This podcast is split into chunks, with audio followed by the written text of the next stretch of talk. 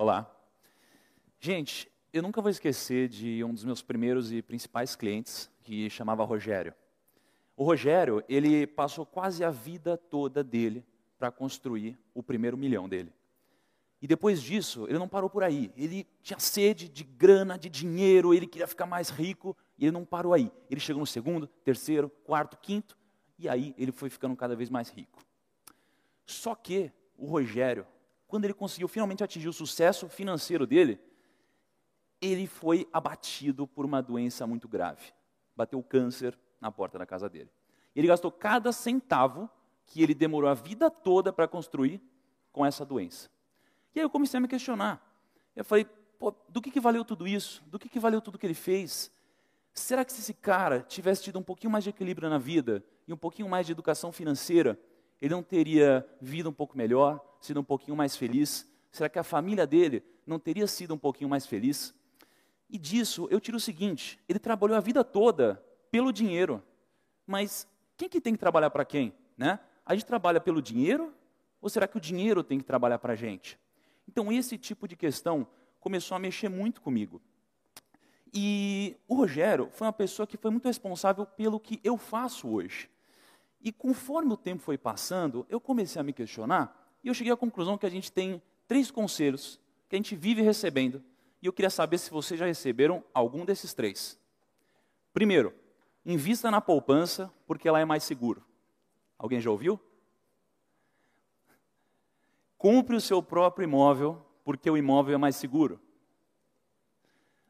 E terceiro, tenha o seu próprio carro porque ele é seu e você também fica mais seguro. Então, esses três conselhos, eles talvez não se apliquem muito bem mais no dia de hoje. Mas por que, que a gente recebe esses três conselhos sempre? Porque na vida dos nossos pais, é, um conceito muito importante não estava tão presente, que é o conceito da educação financeira. Mas a culpa não era deles, não. A culpa é simplesmente do contexto que a gente vivia. Porque a gente era guiado pelo medo e não pela educação. Se você parar para pensar, a gente estava em um momento que a gente precisava ir no mercado fazer estoque porque o preço ia subir no outro dia. A gente tinha medo de que confiscasse o nosso dinheiro e a gente colocava ele todo na poupança, é, debaixo do colchão. A gente não investia o nosso dinheiro. Né? Então, como a gente não pensava no longo prazo, porque a gente tinha medo, e a gente pensava no curto prazo, a gente não se planejava e não tinha educação financeira. E por isso é tão difícil a gente passar alguns conceitos da forma correta para frente. E já que a gente está falando desse tipo de conceito, eu acho que antigamente, talvez eles até se aplicassem. Porque se você for parar para pensar, quando a economia estava meio estranha, começaram a surgir alguns sinais positivos. A poupança, por exemplo, já chegou a render mais do que mil por cento no ano. Eu não sei se vocês sabiam disso. E alguém se arrisca a dizer quanto que a poupança rende mais ou menos hoje? 5, 8, 7. Rende mais ou menos isso, uns 7% hoje ao ano. Mas eu fiz umas contas e se a gente tivesse aplicado 100 mil reais há três anos atrás, sabe quanto a gente teria de lucro na poupança? 98 reais. Aí você pode pensar, não, peraí, mas rende 7%, 7% de 100 mil dá 7 mil reais, como que rende 98 reais em três anos? E eu te digo, será que a gente considerou a inflação? Porque a inflação foi tão alta quanto o rendimento da poupança. E aí eu te pergunto de novo: será que dá para enriquecer investindo na poupança? Será que se a gente deixa o nosso dinheiro na poupança, a gente está trabalhando pelo dinheiro ou o dinheiro está trabalhando por nós? E por isso eu acho que esse é um mito que a gente tem que tirar. E o segundo mito, o mito do investimento imobiliário. Né? Em alguns casos faz sentido comprar o seu próprio imóvel, mas na maioria deles não. Porque se você pegasse o mesmo dinheiro que você poderia utilizar para comprar o seu imóvel, mas você colocasse esse dinheiro em uma aplicação financeira, você teria mais dinheiro em rendimento, você teria mais liquidez, você poderia movimentar o seu dinheiro de uma forma muito mais fácil.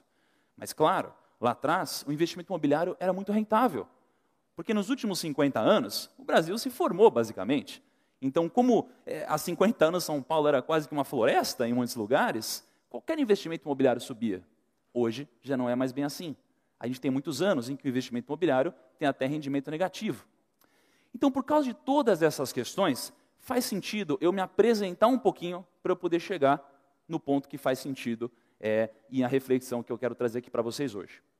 Eu sou o Thiago Nigro, eu estou há mais ou menos sete anos no mercado financeiro e os meus pais, eles construíram uma poupança para mim, né?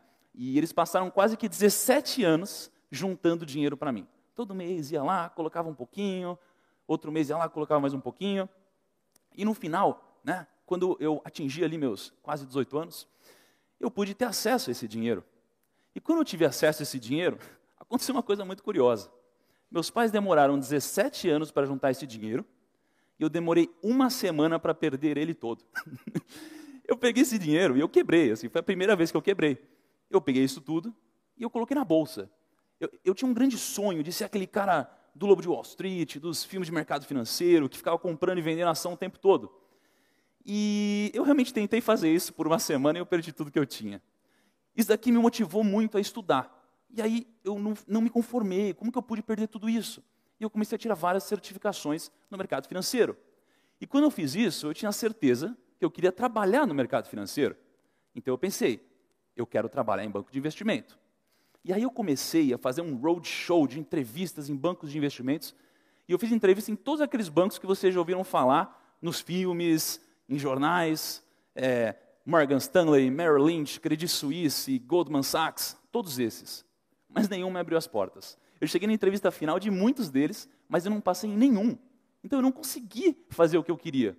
Mas eu tinha um sonho de trabalhar no mercado financeiro. O que, que eu fiz? Eu montei meu próprio negócio. Há mais ou menos seis anos atrás, quase sete anos.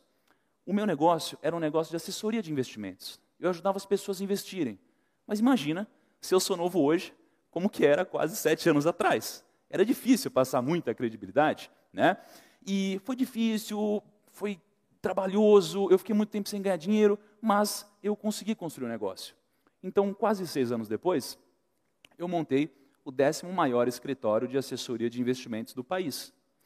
E com isso, eu tinha mais de 5 mil clientes, eu tinha mais de 30 pessoas na minha equipe, eu estava ganhando dinheiro, eu estava investindo em novos projetos. E um desses projetos era um projeto digital. Porque eu queria atingir mais pessoas, eu queria captar mais clientes para minha empresa. Então, entrei na internet, montei um canal no YouTube, montei um site, é, blog, Facebook, tudo isso. Né? E o nome desse projeto era o Primo Rico. E tudo estava dando muito certo na minha vida. Eu estava ascendendo, eu estava crescendo, eu estava ganhando dinheiro. Só que, lembra do Rogério? O Rogério foi um cliente muito importante para mim. E o que aconteceu com ele foi que quando estava tudo dando certo, eu recebi uma notícia. O Rogério estava em uma fase terminal.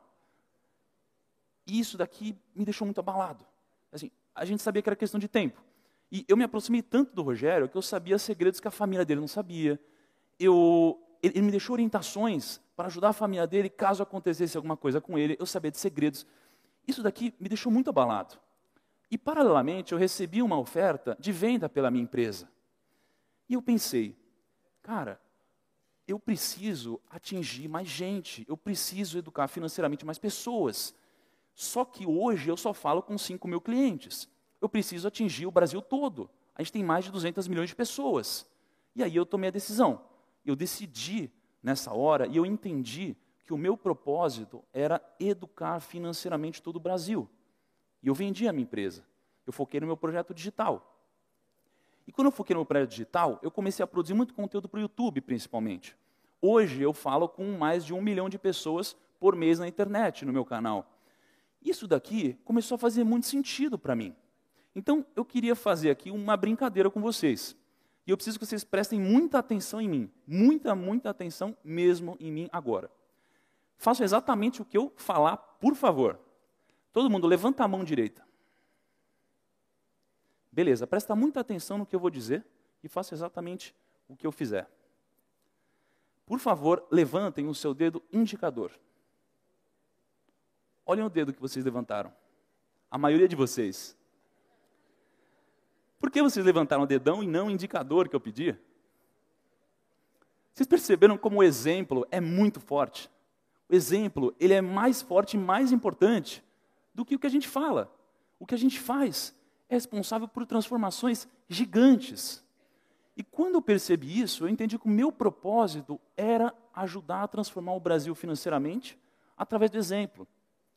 E agora que vocês entenderam um pouquinho mais de como a educação financeira poderia ter transformado a vida do Rogério, a vida de várias pessoas, e vocês entenderam como o exemplo é poderoso, eu gostaria que vocês agora me ajudassem e se sentissem responsáveis por me ajudar, me ajudar a disseminar esse tipo de informação que é tão importante hoje no Brasil e que me auxiliassem a atingir o meu propósito.